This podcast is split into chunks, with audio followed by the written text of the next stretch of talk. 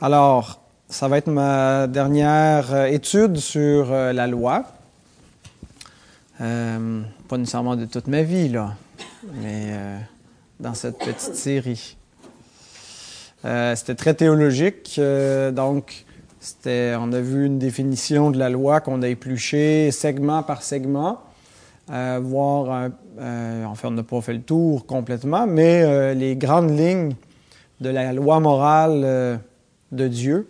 Et la semaine dernière, ce qu'on a vu, euh, c'était que Christ, le deuxième Adam, est né sous la loi dans le but de l'accomplir par une parfaite obéissance et qu'il a délivré les croyants de la malédiction de la loi en subissant la mort à leur place. À cause de cela, les croyants sont gratuitement déclarés justes lorsque l'obéissance active et passive de Jésus leur est imputée par le moyen de la foi. C'est ce qu'on a vu la semaine dernière, la, justification grâce à l'œuvre de Christ comme dernier Adam qui accomplit la justice de la loi et qui nous obtient euh, la vie éternelle. Fais cela et tu vivras. Donc la loi celui, euh, fonctionne que l'homme qui mettra ces choses en pratique vivra par elles. Il y a seulement Christ qui a atteint la vie éternelle par son obéissance et sa parfaite justice nous est donnée par le moyen de la foi, il nous est imputé et c'est sur cette base-là que Dieu nous déclare juste. Alors maintenant, ce que nous allons voir, c'est que n'étant plus condamné, mais étant juste, et n'étant plus sous la puissance du péché, mais sous celle de l'Esprit, les croyants régénérés gardent la loi morale de Dieu malgré le péché rémanent en eux, le péché qui continue euh, d'exister dans notre vie, mais malgré cela, nous gardons la loi morale de Dieu. Alors, la première des choses que je veux souligner, c'est que euh, on n'est pas euh, justifié par l'abolition de la loi, mais par son accomplissement. Et donc, il existe une conception un peu antinomienne de la justification que Christ ayant satisfait toutes les exigences de la loi, il n'y en a plus de loi. On n'est plus sous la loi, on est sous un nouveau rapport de la grâce. Et qu'est-ce que l'Écriture veut dire quand elle nous dit qu'on n'est plus sous la loi, mais sous la grâce? Elle veut dire qu'on n'est plus sous la condamnation de la loi. Mais il n'y a pas eu de changement en Dieu. Le changement n'est pas du point de vue de Dieu et de notre côté. Les exigences de Dieu sont les mêmes. Les standards de Dieu pour déterminer ce qui plaît à Dieu et ce que Dieu exige sont définis pour nous dans sa loi morale qui est éternelle. Et donc, euh, une fois qu'on est justifié, ça ne veut pas dire que Dieu n'a plus aucune exigence à notre égard, euh, mais que en Jésus-Christ, toutes les exigences ont été rencontrées, sont satisfaites, et que euh, donc on n'est plus condamné, euh, mais on, est, on est déclaré juste, et que n'étant plus non plus sous la puissance du péché, mais sous la puissance de l'Esprit, on a une capacité nouvelle d'obéir à Dieu, euh, et, de plaire à Dieu. On, plaît premièrement à Dieu non pas par nos œuvres, on plaît à Dieu par Christ, par la, justification qu'on a en Christ. Mais est-ce que nos œuvres d'obéissance à la loi qui découlent de notre nature nouvelle euh, plaisent à Dieu? Eh bien, l'Écriture nous dit que oui, parce que Dieu ne traite plus avec nous euh, sous l'angle du, juge qui exige une parfaite obéissance, mais Dieu accepte une obéissance imparfaite à sa loi parce qu'il nous traite comme ses enfants dorénavant et, et que euh, il, ayant été justifié euh, et maintenant nous sommes adoptés, c'est la, la, bénédiction qui découle immédiatement de la justification, c'est l'adoption. Euh, on n'est pas juste justifié, on devient enfant de Dieu une fois que Dieu nous déclare juste. Euh, il change complètement de rapport avec nous et euh, maintenant on peut, il traite avec nous comme un père avec ses enfants qui est indulgent, qui est patient, qui va les discipliner. C'est pas qu'il est euh, euh, totalement complaisant et qui ne, non Dieu châtie ses enfants, il les reprend, il les discipline, mais par amour paternel. Euh, et non euh, comme une espèce de juge qui se mettrait euh, en colère dès qu'il y aurait la moindre désobéissance à la loi et qui nous, qui nous châtierait. On n'a pas apporté quelques châtiments, il y a une distinction entre le jugement de Dieu contre le péché et la correction paternelle de Dieu quand on pêche. C'est pas la même, la même réalité. Donc, quelques textes qui nous, euh, nous démontrent que c'est une réalité. Il y a Romains 7 en particulier, qu'on ne va pas lire parce que c'est un, assez long passage, mais j'ai fait un message récemment sur ce, texte, si vous vous rappelez, où Paul nous décrit une lutte qu'il a euh, ce, combat intérieur où il fait le mal qu'il ne veut pas faire et qu'il aspire au bien qu'il n'arrive pas à faire. Et bien sûr, il n'est pas en train de nous décrire qu'il est totalement incapable de faire quelque bien ou qu'il ne fait que, que, que, le mal, mais euh, Paul aspire à une parfaite obéissance parce que Dieu, quand il met dans le cœur euh, d'un croyant, quand il régénère, il nous donne ce désir de garder sa loi, et on ne désire pas obéir à 85 ou à 90% mais on veut obéir parfaitement.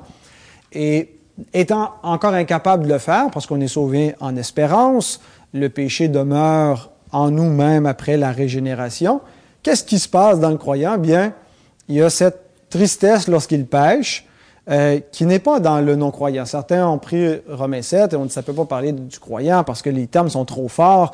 Un croyant ne peut pas être dit euh, demeurer euh, sous l'empire du péché, être vendu au péché. Et non, il est, plutôt vendu, c'est-à-dire l'esclave de Christ et non pas l'esclave du péché. mais en même temps, en disant cela, est-ce que on peut dire qu'un non-croyant a vraiment cette tristesse dans sa conscience par rapport à Dieu lorsqu'il pêche, euh, ou plutôt il, n'a pas vraiment d'inquiétude et, euh, s'il a, quelque, inquiétude dans sa conscience, il va rapidement euh, se persuader lui-même que tout est correct et que Dieu ne, lui en demande pas tant et que Dieu l'accepte tel qu'il est. donc, on, voit bien par le reste des Écritures que quelqu'un qui est mort dans son péché, n'a pas le souci euh, d'obéir à Dieu. Donc, Paul ne nous décrit pas la condition d'un inconverti, mais celle d'un croyant qui maintenant, n'est plus sous la puissance du péché, mais sous la puissance de l'esprit, réalise que son corps est encore captif d'une puissance qui s'appelle le péché. Et donc, il nous décrit ce, ce combat euh, intérieur. Et donc, il poursuit ensuite dans euh, le chapitre suivant, Romains 8, 1 à 10, qu'on peut lire, où il euh, décrit les, deux empires où on avait la loi elle seule qui ne pouvait pas, qui n'avait de puissance que pour condamner le péché, mais pas pour changer le cœur du pécheur, mais qui, dans la nouvelle alliance, euh, devient une nouvelle réalité parce que Dieu fait une promesse dans la nouvelle alliance, c'est celle de donner son esprit. Et donc, dans Romains 8, on a le contraste entre la loi et l'esprit. L'esprit, c'est le don que Dieu fait à ceux qui appartiennent à la nouvelle alliance. C'est le don que Christ donne, que Christ a acquis euh, donc par son par son œuvre, par son alliance des œuvres, et, qui nous accorde le don de l'esprit qui était promis partout dans l'Ancien Testament lorsque la nouvelle alliance serait accomplie.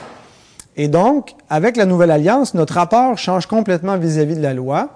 D'une part, on n'est plus condamné, on est justifié à cause de Christ, mais en plus de cela, par la puissance nouvelle de l'Esprit, la justice de la loi, euh, c'est-à-dire les, œuvres d'obéissance qui devraient en découler, se manifestent en nous. Il n'y a donc, Romains 8, verset 1, maintenant aucune condamnation pour ceux qui sont en Jésus-Christ. En effet, la loi de l'Esprit et c'est malheureux que Second euh, mette esprit euh, le plus souvent au singulier, pas au singulier, mais avec un E minuscule, comme s'il parlait de notre esprit ou d'une euh, euh, de ce qui est spirituel versus ce qui est charnel, alors qu'en réalité, il nous parle du Saint-Esprit ici. Alors en effet, la loi de l'esprit de vie en Jésus-Christ m'a affranchi de la loi du péché et de la mort. Car chose impossible à la loi, parce que la chair la rendait sans force, Dieu a condamné le péché dans la chair en envoyant, à cause du péché, son propre Fils dans une chair semblable à celle du péché. Et cela afin que la justice de la loi fût accomplie en nous, qui marchons non selon la chair, mais selon l'Esprit. Alors, voyez le lien que, que l'apôtre fait entre l'œuvre de Christ, mais pas juste objectivement, mais son application subjective à nous. Euh, la justification, c'est pas d'abord quelque chose qui, est, qui, qui est accompli, c'est pas une réalité euh, subjective en nous. Euh, la rédemption, c'est pas quelque chose qui s'est fait au-dedans de nous, premièrement, c'est quelque chose qui s'est fait historiquement à l'extérieur de nous, dans l'Évangile, où Christ est venu dans un corps semblable à celui du péché, mais qui était sans péché, et qui s'est offert en sacrifice. Et en faisant ça, il a accompli la justice de la loi. Mais ça a pour résultat d'accomplir en nous la justice de la loi par l'Esprit qui a régénéré nos cœurs, a appliqué la parfaite justice de Christ de sorte qu'on est déclaré juste par Dieu et qu'on est transformé dans la même image par l'Esprit, l'Esprit Saint, l'Esprit de vie, pour devenir semblable à Christ dans son obéissance parfaite. Je reprends verset 5. Ceux en effet qui vivent selon la chair, donc ceux qui ne sont, qui ne sont pas de l'esprit, ne sont pas régénérés, s'affectionnent aux choses de la chair. Et donc, ça nous démontre que Romains 7 ne peut pas parler d'un non-croyant. Celui qui n'est pas régénéré s'inquiète pas des choses de la loi. Il s'affectionne aux choses de la chair. Tandis que ceux qui vivent selon l'esprit s'affectionnent aux choses de l'esprit. Et l'affection de la chair, c'est la mort, tandis que l'affection de l'esprit, c'est la vie et la paix. Car l'affection de la chair est inimitié contre Dieu parce qu'elle ne se soumet pas à la loi de Dieu et qu'elle ne le peut même pas. Or, ceux qui vivent selon la chair ne sauraient plaire à Dieu. Pour vous, vous ne vivez pas selon la chair, mais selon l'Esprit, si du moins l'Esprit de Dieu habite en vous. Si quelqu'un n'a pas l'Esprit de Christ, il ne lui appartient pas. Et si l'Esprit de Christ, pardon, et si Christ est en vous, le corps, il est vrai, est mort à cause du péché, donc le péché rémanent est là, et ce corps est toujours mortel, on est sauvé en espérance, on n'est pas toujours actuellement dans la glorification, mais l'Esprit est vie. À cause de la justice. Nous avons été régénérés, il y a déjà la vie nouvelle qui est en nous, qui est une vie parfaite selon la justice de Dieu et qui atteint ce que Dieu exige dans sa loi. Alors, euh, donc, toute cette réalité où la loi, euh, la chair la rendait sans force. La loi pouvait rien. Tout ce que Dieu pouvait exiger, hein, on a vu dans notre étude que aucun homme, après que le péché est entré dans le monde, a été capable de garder la loi. Et tout ce que la loi peut faire, c'est de mettre en évidence le péché, de le condamner et même d'exciter le péché à l'intérieur de l'homme jusqu'à ce que Dieu donne la réalité nouvelle dans l'Évangile en Jésus-Christ. Il ne l'a pas donné seulement à partir du Nouveau Testament. C'est une réalité, c'est une grâce que Dieu a faite déjà sous l'Ancienne Alliance, euh, par avance de ce qu'il allait accomplir dans la Nouvelle Alliance. Euh, mais donc, il y, a, cette incapacité de garder la loi et d'aimer Dieu euh, c'est à ça que se résume la loi. À quoi se résume la loi? Aime Dieu, aime ton prochain. Euh, toute la loi est résumée dans ces deux commandements, mais à cause de la chair, il y a inimitié contre Dieu. Il y a un antagonisme, il y a une haine de Dieu dans le cœur de l'homme, euh, l'homme naturel, jusqu'à ce que, par la grâce de Dieu, le cœur soit converti. Comment est-ce qu'il est converti? Par l'Esprit Saint. Pourquoi est-ce que l'Esprit Saint fait ça? Parce que Christ a accompli la justice de la loi et l'Esprit peut appliquer les bénéfices de la rédemption de Christ en nous, de sorte qu'il va y avoir une vie nouvelle qui va se conformer à la justice de la loi. Elle va pas, ça va être une vie qui va dire, ah ben maintenant il n'y a plus de loi, je fais ce que je veux. Non, c'est une vie qui, un cœur qui désire maintenant plaire à Dieu. Et Jean nous dit exactement la même chose, un Jean, si vous voulez tourner, chapitre 3, nous allons lire également les versets 1 à 10. Voyez quel amour le Père nous a témoigné pour que nous soyons appelés enfants de Dieu. Et nous le sommes. Si le monde ne nous connaît pas, c'est qu'il ne l'a pas connu. Bien-aimés, nous sommes maintenant enfants de Dieu. Et ce que nous serons n'a pas encore été manifesté. Mais nous savons que lorsque cela sera manifesté, nous serons semblables à lui, parce que nous le verrons tel qu'il est. Quiconque a cette espérance en lui se purifie comme lui-même est pur. Voyez, Jean commence par affirmer qu'on est enfant de Dieu. on n'est plus enfant du diable. Et on n'est plus sous le rapport de légal vis-à-vis de Dieu, mais sous un rapport paternel ou filial, où Dieu nous voit comme ses enfants. Mais en même temps, il nous rappelle que ce que nous sommes n'est pas encore pleinement manifesté en nous, ce n'est qu'en espérance qu'on est sauvé. Exactement ce que Paul nous dit dans le chapitre 8 aussi de Romains, on ne l'a pas lu, Romains 8, 28. Euh, il me semble qu'il affirme qu'on est sauvé en espérance, que ce qu'on espère, on ne le voit pas encore et on, l'attend avec persévérance. Euh, et Jean nous dit, quiconque a cette espérance, quoi, se purifie. Donc, il y a cette sanctification. Et il continue en disant, quiconque pêche transgresse la loi. Et le péché est la transgression de la loi. Or, vous le savez, Jésus a paru pour ôter les péchés. il n'y a point en lui de péché. Quiconque demeure en lui ne pêche point. Quiconque pêche ne l'a pas vu et ne l'a pas connu. Petits enfants, que personne ne vous séduise. Celui qui pratique la justice est juste, comme lui-même est juste. Celui qui pêche est du diable, car le diable pêche dès le commencement. Le Fils de Dieu a paru afin de détruire les œuvres du diable. Quiconque est né de Dieu ne pratique pas le péché, parce que la semence de Dieu demeure en lui, et il ne peut pécher parce qu'il est né de Dieu. C'est par là que se font reconnaître les enfants de Dieu et les enfants du diable. Quiconque ne pratique pas la justice n'est pas de Dieu, non plus que celui qui n'aime pas son frère. Donc, euh, quand Jean nous dit que celui qui pêche n'est pas de Dieu, euh, il, parle au sens de celui qui pratique le péché, parce qu'il nous dit ailleurs que ce que nous sommes n'a pas encore été manifesté. Il nous dit au début qu'on pêche encore. Si quelqu'un dit qu'il pêche pas, il est un menteur. On continue de pécher. C'est quoi la solution? C'est de le confesser, parce que si on confesse, il nous pardonne nos péchés. Euh, il nous garde en communion avec Jésus-Christ, son Fils, et il nous garde en communion les uns avec les autres. Euh, mais maintenant, c'est quoi la différence entre celui qui pêche et qui est de Dieu et celui qui pêche et qui est du diable?